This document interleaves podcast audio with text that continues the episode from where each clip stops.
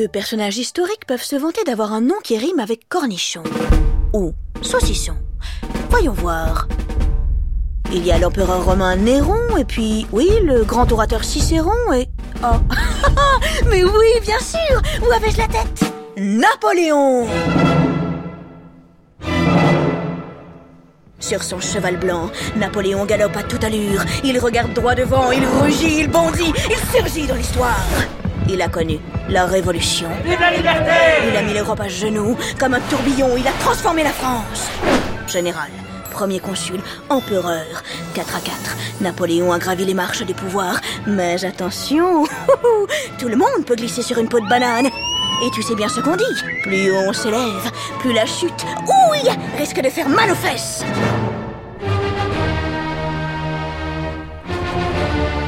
Napoléon. Certains t'adulent, d'autres te détestent. Tu es l'ombre et la lumière. Tu fascines autant que tu irrites. Mais pourquoi? Qui es-tu, vieille canaille? Un grand guerrier? Un génie? Un tyran? Parle, livre-nous tous tes secrets. Hélas, où qu'il soit aujourd'hui, le bougre ne peut plus nous répondre. Eh bien, soit. Nous allons nous débrouiller sans lui. Napoléon voulait dévorer le monde. Il a touché l'or, il a mordu la poussière. Et surtout, il nous livre sur un plateau une belle tranche de l'histoire de France. Alors, qu'en dis-tu? On s'assoit? On le croque ce gros dindon?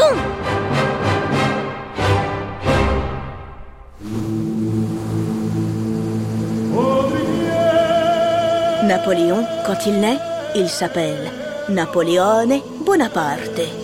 Il voit le jour le 15 août 1769, au cœur de l'été, sur une île splendide, un trésor.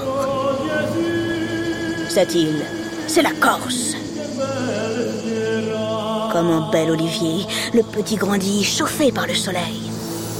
Sa famille, sans être pauvre, ne roule pas sur l'or. Qu'importe, Napoléon est heureux. Son île, il l'aime d'amour. Un jour, hélas, son père décide de l'envoyer étudier sur le continent. Nous sommes en 1778. Napoléon a 9 ans et demi. Dans le voilier qui l'emporte vers la France, il hurle son désespoir entre deux rafales de vent. Adieu, torrent glacé Adieu, montagne Adieu, mon ami Bientôt, je reviendrai Mais Mais Bon, euh, évidemment, personne ne sait s'il a véritablement bêlé à ce moment-là. Passons. Napoléon est un enfant énergique, bagarreur. Son père veut en faire un soldat. Il apprendra le maniement des armes.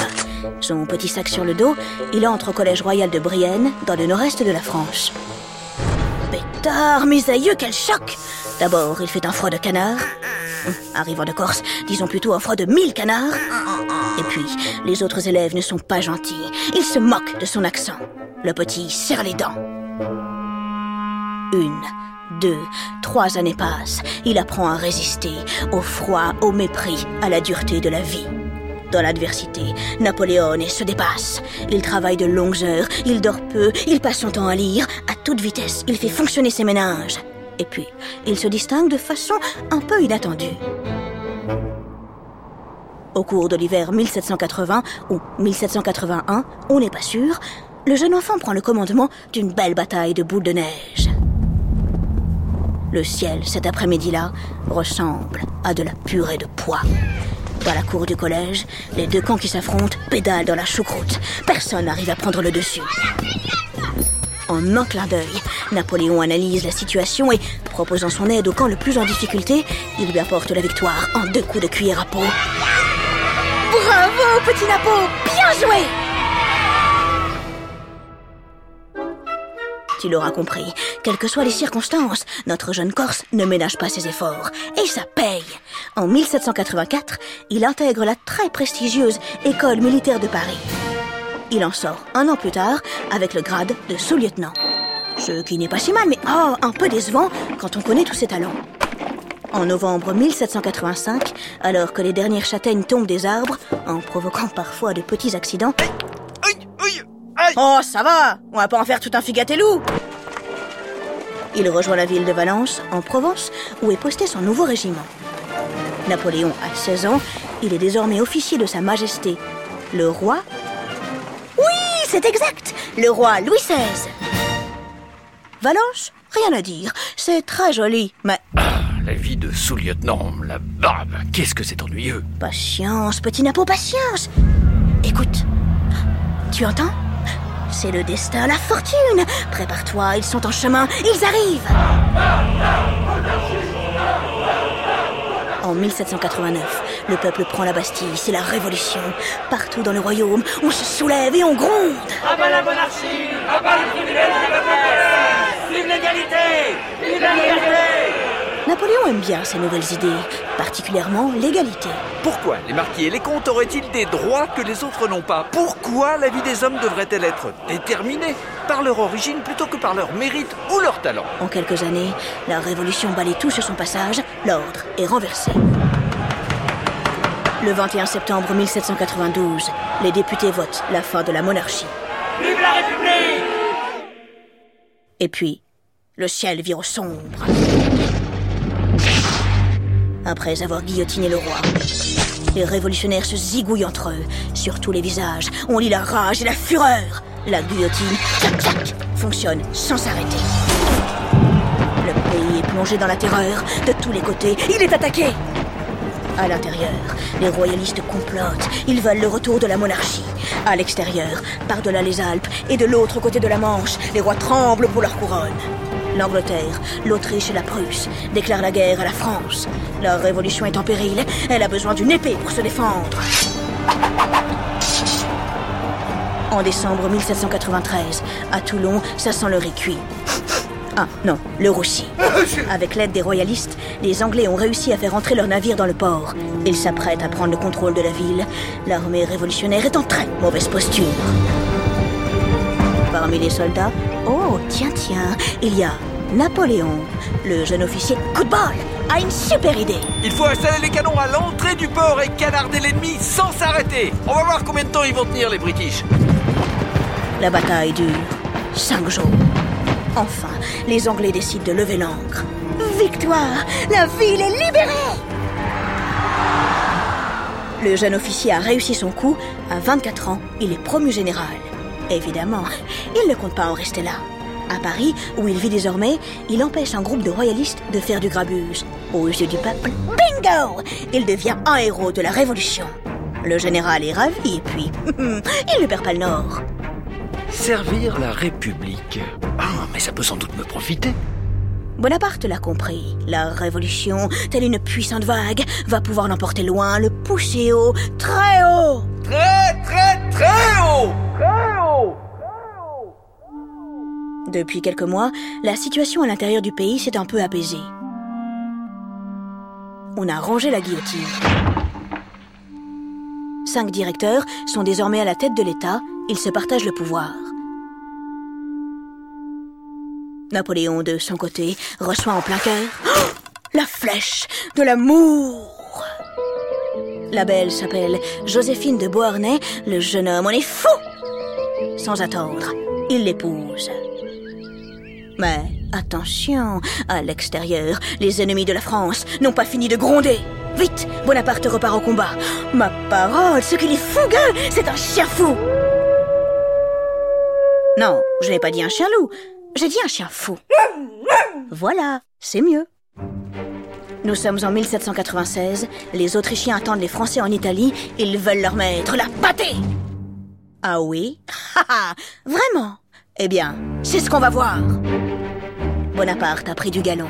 Les directeurs lui ont confié le commandement d'une véritable armée. Eux. enfin bon, faut voir l'état de ses troupes. Les soldats sont épuisés, ils ont faim, ils manquent de doudounes et de chaussures de ski. Oh, pardon, excuse-moi, je me suis trompée d'Odyssée. Reprenons. Ils sont mal équipés, ils manquent de canons, de baïonnettes et de poudre. Napoléon est rouge comme un piment d'Espelette. Ok, sympa, merci les directeurs. Bon sang de bonsoir, mais qu'est-ce que je vais faire avec ça, moi? Heureusement, le général a plus d'un tour dans son sac. Napoléon passe 18 mois en Italie, il livre 18 batailles et il remporte 18 victoires. La vache Si j'étais lui, je miserais tout sur le 18 la prochaine fois que je joue au casino. Mais là n'est pas la question. Bonaparte signe la paix, il rentre en France, auréolé de gloire. Quelque chose en lui a changé. Est-ce sa coiffure? Est-ce sa nouvelle culotte de cuir? Non, c'est à l'intérieur. Napoléon a eu une révélation.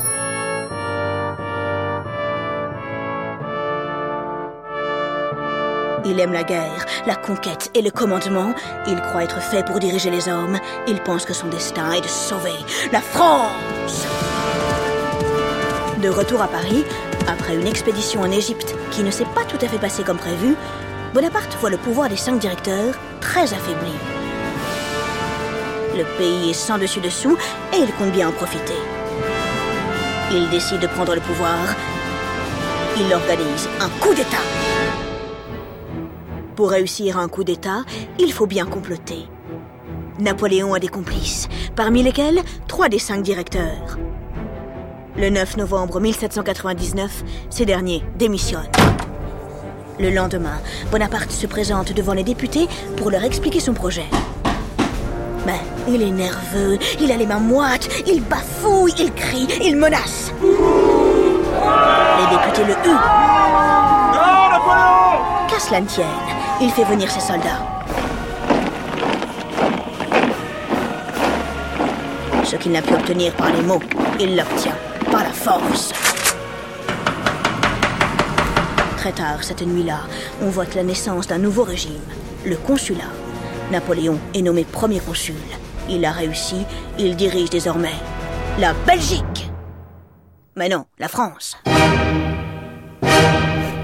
Le premier consul met toute son énergie à réformer le pays. Il veut tout changer, tout transformer. Il crée la Banque de France, les lycées, le baccalauréat. Il fait rédiger un ensemble de lois utilisées encore aujourd'hui, le Code civil.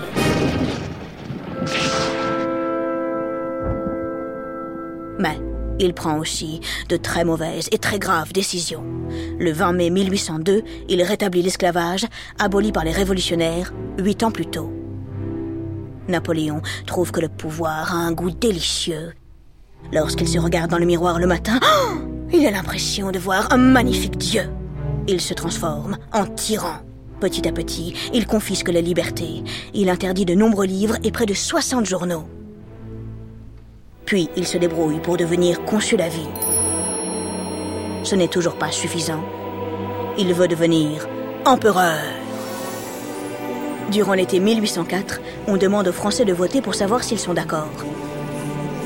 Tiens, tiens, oh, comme c'est étrange, ils répondent pratiquement tous que oui.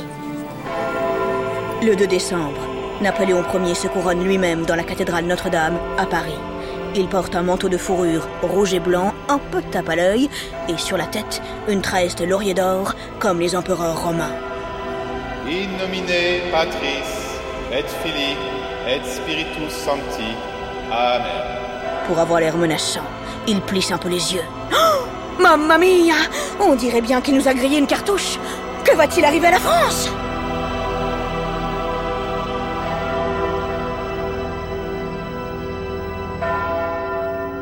Les Odyssées est un podcast original de France Inter.